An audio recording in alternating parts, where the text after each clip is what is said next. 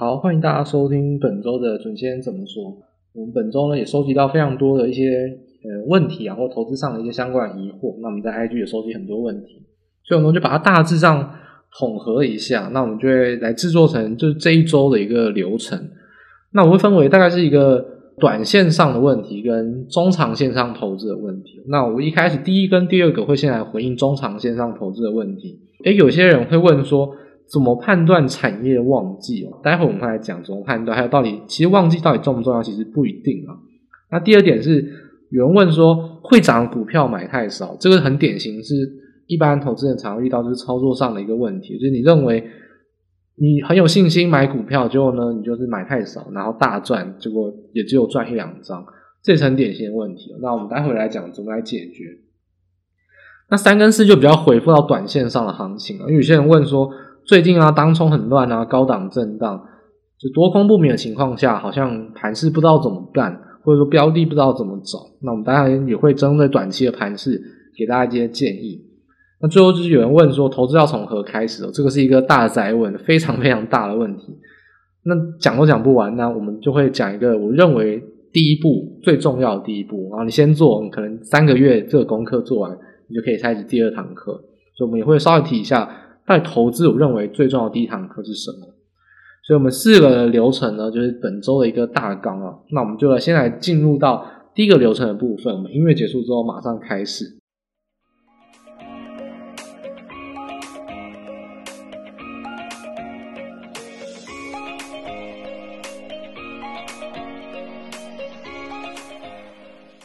好，那第一个谈到就是说，有人问，哎，产业旺季怎么判断？那事实上，这其实是有一个小小的迷思哦，因为其实投资市场上总是会流传一些，比如说都市谣言也好，或者说一些大家可能认为可以遵循的一些法则哦，就有些人就就就讲了，不知道大家有没有听过，就说什么五穷六绝七上吊，就是说五月、六月、七月台股都不好。那有些人会讲说，哎，电子股的旺季是在下半年，因为大家最近应该下半年到了，所以应该蛮常听到。那相关的产业的淡旺季哦，我觉得不要，我觉得你听到这些相关的谣言啊，第一个做的事情是可以姑且相信。不过相信之余呢，其实你应该还是要回归到一个逻辑，就是你到底能不能说服自己这句话是对的？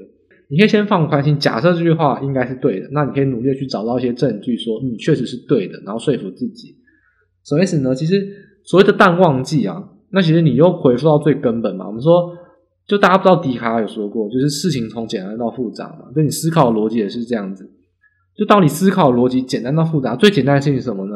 其实就两个字，就是供给跟需求。就供需如果需求很大，而且供给如果也能跟得上，那当然就是旺季啊。你是不是产出的多，而且被买的也多？那当然就是旺季。那所以反过来讲，哎，淡季你这个地方就要举一反三，应该举一反二啊，两个点。淡季有可能第一个是需求很少，第二个是供给很少，诶，这个就有可能形成淡季，因为你产能不够，那你当然营收就上不来。另外一个什么，可能你生产了也没人要买，那也会形成淡季。所以说旺季其实还比较好想象，淡季其实你要用两个方法去想，就是说供给或需求其中一个或两个都是，那在这个季节可能减少。所以如果你用供给跟需求这种核心比较原始的一个逻辑去推演的话，那我们来分析。常见的胎股，我们常说传产的旺季在什么时候呢？我们常说塑化、纺织、食品在第三季。为什么呢？旺季，因为第一个食品股啊或纺织股这种民生消费啊，其实在夏季是比较可能被卖出去的，而且但食品股也会牵扯到可能是中元节，可能是相关的行情等等。那反过来讲，为什么塑化第三季是旺季，第一季是淡季呢？这其实跟我们刚才讲到的供给跟需求，你要找一个来解释。其实塑化比较像是供给的问题，因为大家知道塑化那个厂啊，其实那个大型他们炼油啊，或者说把那些化化合物去做化学的一些反应，他们其实都会有大型器具的厂房要岁修的问题，就一年至少要检修一次啊，就不是无无限期运转的，也不是说可以常常停下来一个月检查一次，他们就是要跑就一次要跑到底哦，不然成本会负负担不起。他们就是一年好好好的大整修一次，这就叫岁修或年修。那其实塑化年修跟岁修都发生在 Q1 的第一季。诶，当然还有第一季通常是我们说一一二月啊，因为有农历的过年，就是我们就是中国台湾然后韩国其实都会有过年的问题。那当然第二二月当然是营收天数少，就相当于说，其实塑化的一些族群啊，塑化纺织、化学都很倾向在 Q one 来做淡季，所以这就可以解释说，OK Q 三需求上的的主导，Q one 的淡季是有供给上的主导。那 Q 四我们说船产还有其他类股，那比较像钢铁啊、水泥然后百货，其实就会递延到差不多 Q 四啊。那当然这可能跟盖房或房市有关，有可能就跟鬼门关过也有关。所以说，其实你去解释，其实不用解释的太难，因为淡旺季这其实是很粗浅的分别啊。那其实你只要找到一个合理的理由说服自己就可以。所以简单来说，船厂的话，塑化纺织食品大概是 Q 三旺季啊。那钢铁水泥大概是 Q 四旺季。那他们的淡季都落在应该是年初 Q one 的部分。那大家很有兴趣的，像电子，常常说 Q 三、Q 四下半年是旺季，对不对？没有错，是对的。那要怎么来解释？只要想一件事情，我们用供应链的角度来解释：你生产的东西，你就是供给方；你别人买你的东西，就是需求方。我们就用最简单的角度来想，除了消费者，从消费者出发，消费者是最终的消费消费端嘛？请问哪里人比较有钱呢？OK，中国蛮有钱的，但是美国跟欧洲更有钱，更敢消费。那欧美人会什么时候去买东西呢？那大家应该会知道，常说从 Thanksgiving 就是感恩节之后，一直到圣诞节这一个月时间内，就是美国的消费旺季。所以为什么电子商品啊，或者说相关的，比如说百货也好，会在 Q 四是旺季呢？因为这跟随到欧美的一些行情啊。欧美行情之下，其实你 Q 四如果是旺季的话，那你生产要递延哦，所以生产你要往前一点，就要先拉货，先生产。所以我们常说，如果从半导体来看的话，下游的做 IC 的制造或封测，可能 Q 三底就会是旺季。那甚至如果是 IC 设计，或者说比较上游一些零组件哦，那可能 Q 二的底到 Q 三出头就已经开始拉货。所以就是从供应链上游一路的先叫货生产，叫货生产，叫货生产，叫货生产，到终端产到消费者手上，可能是落在十月、十一月，或者说我们知道现在引导手机最重就是苹果，苹果是九月初、九月中会发表新的 iPhone，那三星其实也很也很喜欢在苹果之后去发表他们新的旗舰机，所以大家如果有共识，在新机或者说新的产品，像显示卡常常在下半年发新品。如果新的电子产品都是在下半年发的话，大家会倾向那个时候买新品，所以所有供应链可能就会在 Q 三甚至 Q 二的末期开始先拉货。就总归而言啊，产产业淡旺季大概上就是这样子啊，你可以听听就好。那为什么我认为是听听就好不重要？因为其实如果产业淡旺季真的这么明显的话，那这档股票其实就是一档没有成长那的股票，你才看得出来产业淡旺季嘛。那如果真的是一场成长股，其实很有可能是淡季，除大家常听到淡季不淡，然后一直创新高，甚至淡季就已经在创新高，这其实才是我们更会去关注的。就是说，如果你很在乎产业淡旺季，然后呢，我觉得其实你只要大概理解为什么淡季，为什么旺季，有一个基本的了解就够了。那其实你真的一直紧盯着财报数据，认为说旺季什么时候营收要上来，其实我觉得对股价反应基本上是毫无影响，因为这种事情如果是已知的，那就不会有任何的利多跟利空而言。更何况，如果你要去买股票，你应该是要买会涨的股票。那成长股其实通常营收都是创新高、创新高、创新高。然后呢，为什么财报公布很引很引颈期盼？因为营收一直创新高，没有人估得出来毛利会不会多高？可能多五趴、多十趴，盈利出来就多十五趴。那隔天股价要大涨，所以创新高和不确定性越有风险，才越有报酬的可能。所以，其实如果去在乎产业淡旺季，我觉得。基本的逻辑或者供应链的角度，就像我们刚才大致上这样叙述，你有理解过一次就好。如果产业淡旺季，其实并不会影响到股价太多，我觉得这是投资上蛮多人询问的。那我觉得在这边帮大家解答。产业淡旺季呢，刚才帮大家整理了一遍，事实上不会影响股价太多，因为你真正要买的应该是看不出产业淡旺季持续在成长这种创新高的股票才是。好，那第二点谈到就是说，有些人会谈啊，说会买的股票。买太少很可惜。其实会涨股票买太少，其实就落在第一个重点，就是说这是没有交易纪律。其实交易纪律呢，不是说买进的时候要有交易纪律，然后卖出的时候敢停损、敢停利要有交易纪律。其实交易纪律往往投资人最容易忽略，可能你投资三十年都没有好好的去遵守，就是你每次买进买的张数都没有理由，就说我到底要买两张还是买三张，还是我要先买，然后等到什么时候再加码，都没有好好想过。那这件事情其实投资人最常遇到，而且犯最大的错误，就是交易纪律上没有遵循。我觉得这件事情是非常重要的。其实你学一次或者你理解过一次之后，你应该会比较对你的投资上很有帮助。其实未来呢，Bitcoin 会有线上的课程啊。其实，在那呃主持人开那场课程之中，就有讲到说，他讲成长股的投资啊，就讲到说到底要怎么分配资金。不过没有关系哦，我们就在这地方，我们就先来帮大家来解读，就先把那部分截取出来跟大家来讲。如果你要炒短，你要玩短线的话，你一定要学习向上加码。就你一定买的是飙涨的股票嘛？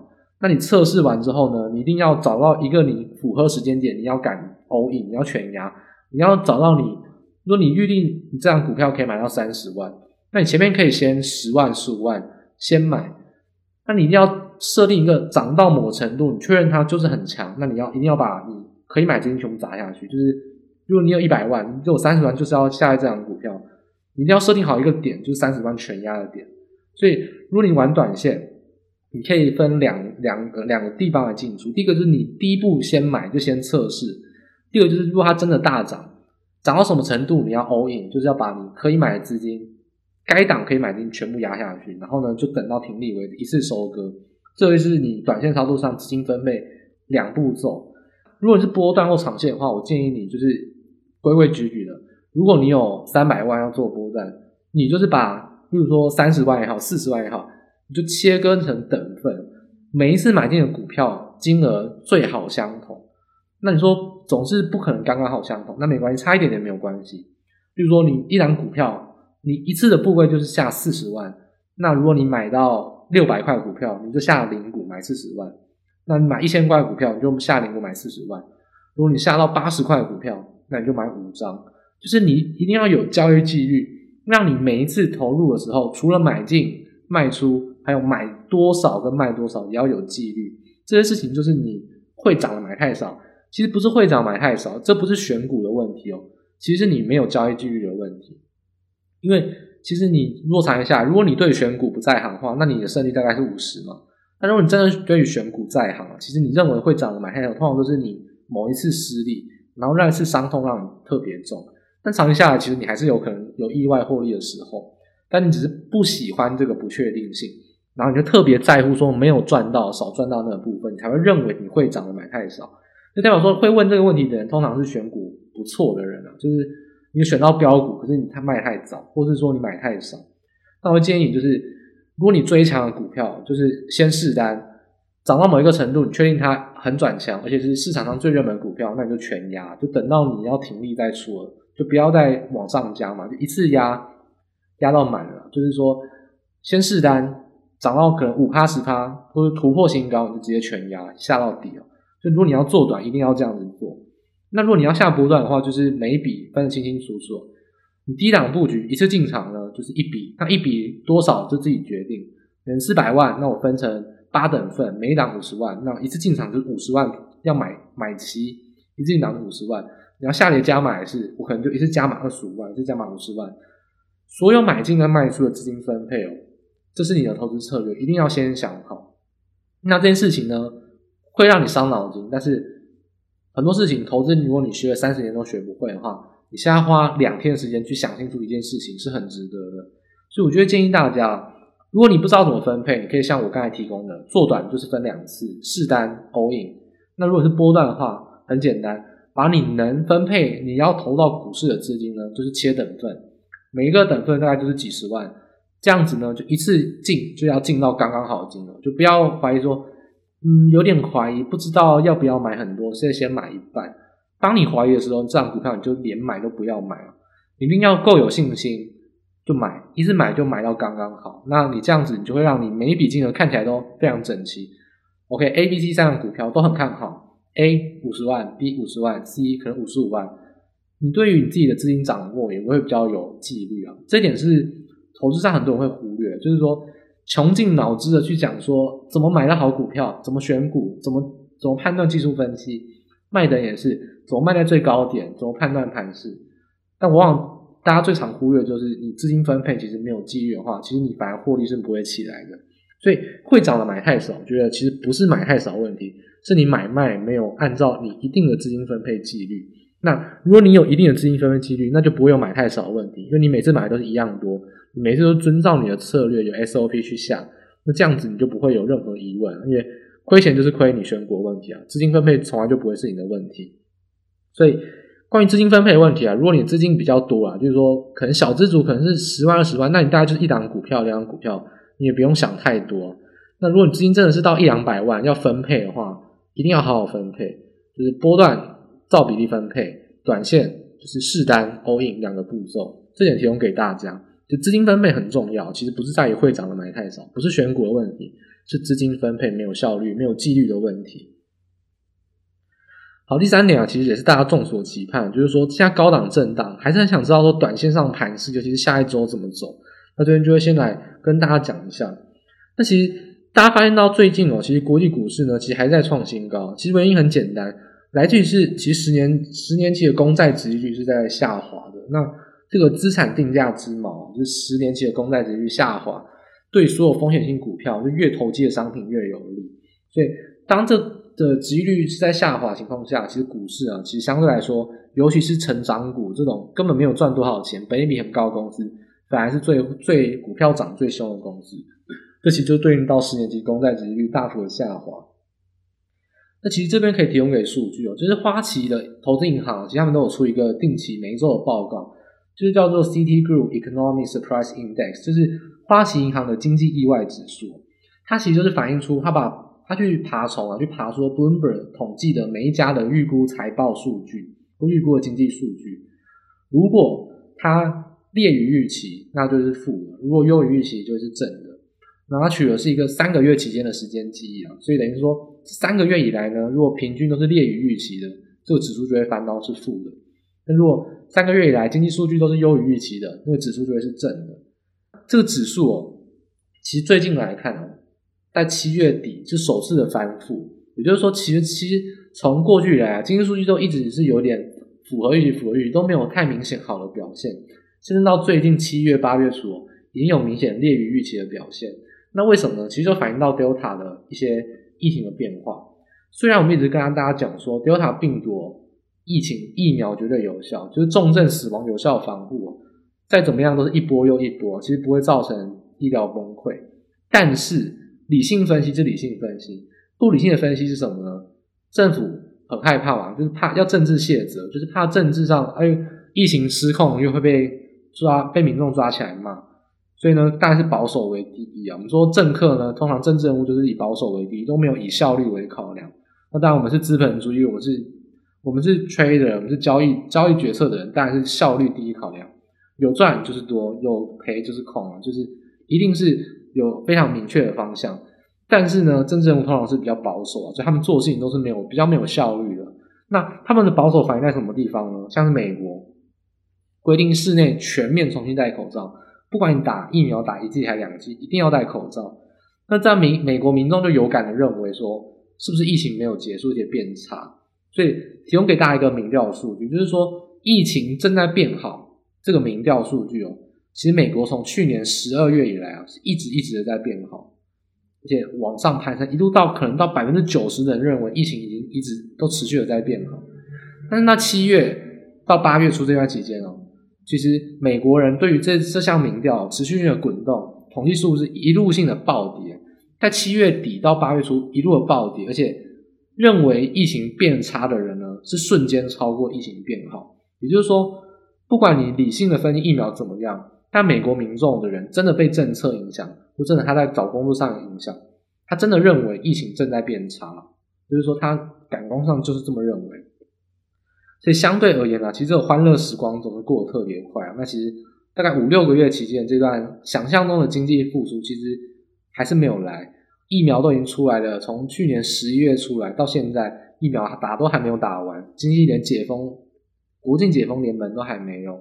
所以这情况下就会让美国有点疲乏性了，就是说你说解封，OK，那他从五月开始爽爽爽，诶，爽到现在八个月，三个月过后发现好像没有这么爽，那就会出现一些比较失落性的一些情况。所以现在呢，不理性的情况就是说，美国真的认为疫情是没有变好，因为 Delta 的数字上看起来很恐怖，虽然实质上根本没有怎么样，但是不懂得解读数据的的普通人还是多数啊，所以他们感官上就是很容易受到这些情绪性的影响。所以当然现在投机气氛就会比较下滑一点，那就会让整个行情比较高档的动荡嘛。那不过就是说高档动荡，短线是短线啊，但是波段上到底趋势怎么样？其实趋势当然还是往上，因为目前纵使说去看 Fed，或者说去看有一些资金的行情的变化，他说今年底可能要减少购债或等等，其实再怎么样哦，到目前为止都还有四个月时间内，以一个强势股啊，一轮又一轮的话，通常一到两个月会一轮，其实至少都还有两轮的机会，所以现在你去放弃是有点早。当然你可以选择现金持有，然后呢就观望。其实你不做就不会错啊，你当然选择现金持有不买股票也不会怎么样，但只是说至少还有两轮有主流类股轮流涨的机会。其实我觉得至少还有两波机会啊。其实现在放弃是有点太早。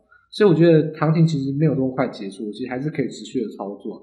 当然，如果你比较担心的话，你是可以把现金提高。不过，我个人认为是没有必要这么担心，因为极度贪婪的情况下，资金还是要比较多。因为其实很多人都现在正在观望情况下，就是别人在观望，你反而就是要更积极的时候。我觉得有自己的定见比较重要啊。那什么时候该收手，就直到宣布减少购债那一刻起。资金再调节都来得及，我觉得现在都还是资金你要维持比较高水位，虽然看起来很有风险、很投机，但是如果给予最有效率的建议，我还是认为现在资金要高水位，就是不太适宜持有太多现金，尤其是通膨的数据还是比较高的情况下，那这个就是目前盘势的变化，就是因为信心的不足，所以短线上会有高档震荡，但是呢，中长线来看，我觉得至少还有三四个月的往上的动能，所以。还是比较轻易的看坏，呃，就算减少购债也不会崩跌，只是短线上可能很很难再涨上去。但震荡震荡之中，可能二零二二年震荡震荡之中，还是有很多波段的一些机会，只是说不可能是无限期的买买了都不动啊。所以很多人说现在多空不明，标的不明怎么办？我觉得大家有听我们前两个礼拜一直在跟大家讲了，标的不明呢，为什么？因为不能再追热门的标的哦。现在你反正就是。好好的做功课，去做产业研究。什么产业研究呢？有什么族群很赚钱，什么产业很赚钱，你就从那个产业之中去找到你喜欢的股票。那那些股票最好是还没有起涨，就是现在量都很小，你觉得很冷门的个股，其实反而没有关系哦。现在反而是切入低档标的的一个时机，就有点耐心等一下会是比较好。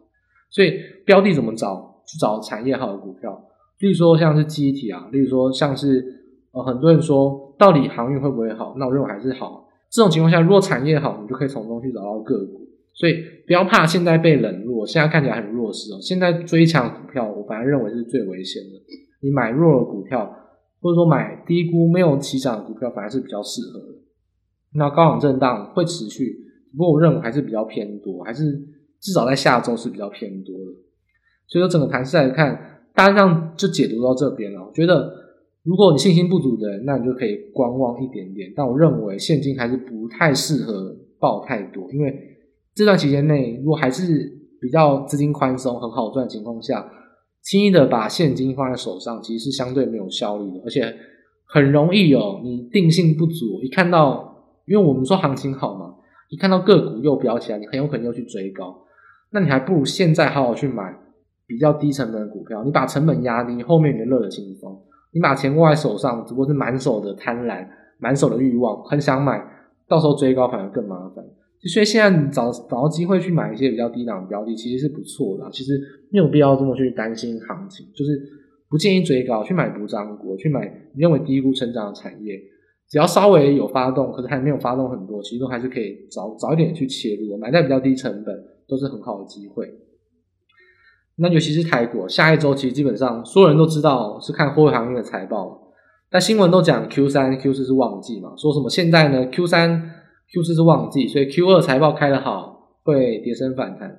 那我直接打脸他们啊，货柜航运的好绝对不会是今年结束，一定还会再延续下去，因为美国没有解决这个问题之前，运价就是不会跌。那这个事情就看美国什么时候认清楚自己做错事情，我觉得到目前为止都没有改变，所以。其实货运航运股后续呢还是会有持续往上的空间，而且我不觉得不只是跌升反弹，是涨到合理价为止。我还是不认为我看法有改变。如果你从可能三个月前、四个月前听我讲，我一直在讲这件事情，货运航运股是要涨到合理价，所有的跌都不是反弹，它是不合理的修正，都是要涨到合理价为止。现在没有跌升反弹这回事。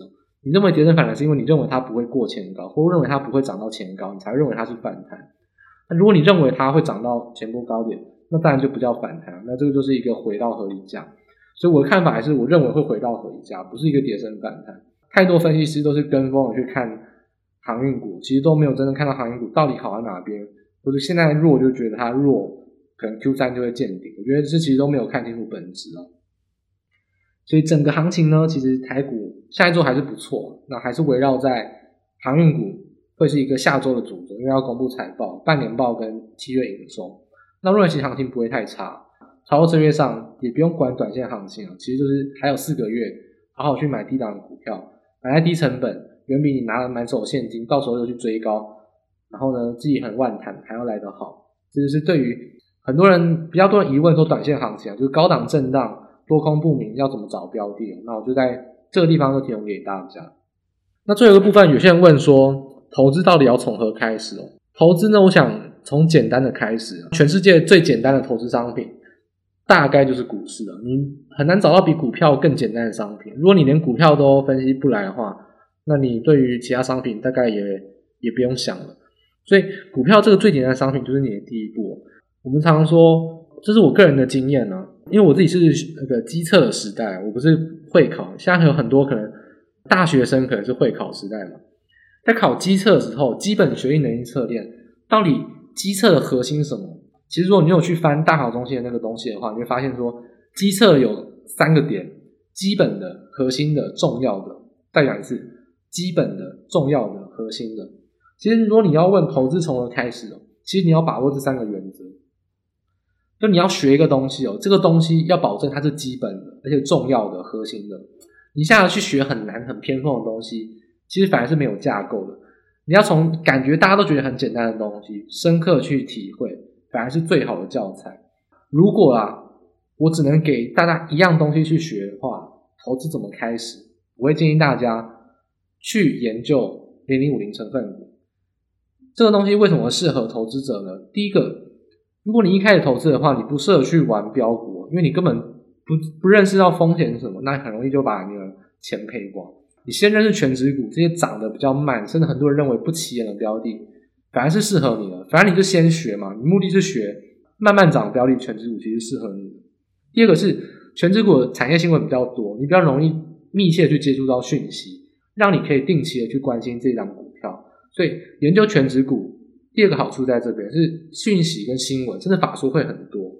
第三个是全职股影响到指数，所以你对盘势上的分析也会有一定的了解，你就会理解到指数就是由全指股构成的。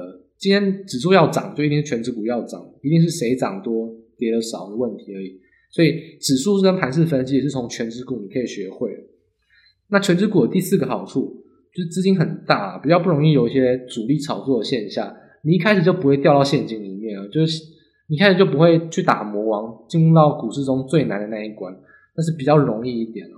所以以上这四点，我是非常建议给，如果你真的要从零开始学投资，记好一件事情，你就把全值表打开来看，从全值最大的台积电一路往下看，看至少五十档，把五十档一档一档研究完，你就会对于全值股有了解，而且对于台湾的产业，不管是传产、金融、钢铁、航运、电子。半导体、电子零组件各次产业，你都会有一定的了解，因为都在里面。所以五十档成分股，你一档一档的了解哦。我还是再强调一次，如果你投资学了十年、三十年都不会，你现在花时间花两个月、三个月去做好一件事情，是很有效率的。所以你仔细的去研究这五十档个股，或许很麻烦、很烦躁，但如果你真的要从零开始学会投资，我反而认为这是最快的那一步，最有效率、最明确的那一步。就是研究研究权值股，研究权值股之后，你再去研究中小型类股，其实会得心应手。其实你一开始学，不是去学热门股，是先学全职股，先怎么去研究全职股最重要。更甚者，如果你想要像主持人一样，如果你想要分析国际行情，一样的步骤，韩国股市、中国股市、日本股市、美国股市，还有像法国、德国、英国几个国家的重要五十大全全职股，一档一档的研究。如果你把它分析透彻之后呢，你对国际股市也会有很明显的了解。这就是一个硬功夫啊，谁也抢不走你，因为真的能有耐心把这件事情做好的人很少。那如果你真的花时间去把它做好，你的投资的功力就会相当提升很多。所以投资要怎么开始？我建议从全职股研究开始，因为一开始呢，你可以从基本面看它的财报，看它的法说会讯息是消息面，在它的筹码变化呢比较稳定，是有一些真正的法人，你也比较不容易一开始就去打到魔王，有一些什么主力呀、或者说一些什么当冲、隔日冲等等。研究权值股呢是基本的、核心的、重要的。所以我建议从零开始投资的人，先研究前五十大权值股。你先把它研究好之后呢，你再去开始投资的下一步，绝对会对你有很大的帮助。那如果一开始就去研究热门股的话，那你就很容易陷入说似懂非懂。你可能就是在这边震荡上下一年之后，你发现你还是不懂投资的现象，因为核心的、重要的还有基本的东西，其实才是你第一步应该学会的东西。所以这一点就是比较苦口婆心，比较唠叨一点。如果你真的是有心要学好投资的话，而且你还年轻，你花一个月、两个月时间内去把全职股弄清楚，看它的财报看过一遍，把它消息都看过一遍，其实对你有很大的帮助。那我觉得这一点呢，就是比较无私的提供给大家。研究全职股，绝对是你研究股市哦第一步，也是重要的一步。而且你会感谢你自己当初有花这么大时间努力去研究权值股，所以如果你真的有兴趣想要学好投资，而且是一辈子学好投资，不会因为行情的波动而改变的话，那这个硬功夫研究权值股就会是你很好的方向。在这个节目的最后呢，就提供给大家，研究权值股真的是一个非常重要的功课，你迟早都要做的，那不如现在就做。所以这一点呢，就是作为我们本周节目的一个收尾。怎么研究投资呢？其实研究权值股就是提供给大家一个比较好的方向。本周节目呢，帮大家解读了，就是说产业淡旺季怎么判断。那再来就是说，其实产业淡旺季不太有一些股价上的影响。第二点是会涨股票买太少，其实不是你选股的问题，是你资金分配要有效率，应该每一档股票都要一样的纪律，这才是重真正的重点。第三点是高档震荡，标的不明，要怎么判断？我认为呢，其实还是有机会啊。那尽量去买比较低档补涨，会是比较适合的。第四点，投资要怎么开始呢？我建议大家从权值表认识权值股开始。那以上就是本周的节目，那四个环节、四个部分提供给大家。那希望大家能有所收获，有所帮助。那一样，下周行情如果有动荡，有一些想要问的问题呢，一样还是可以 IG 私信我们。我们就会在下周节目中去做一些整合跟盘势的结合。一次用一次的提供给大家，帮大家解答问题。那主持人怎么说？本周节目就到这边结束，那大家下周再见。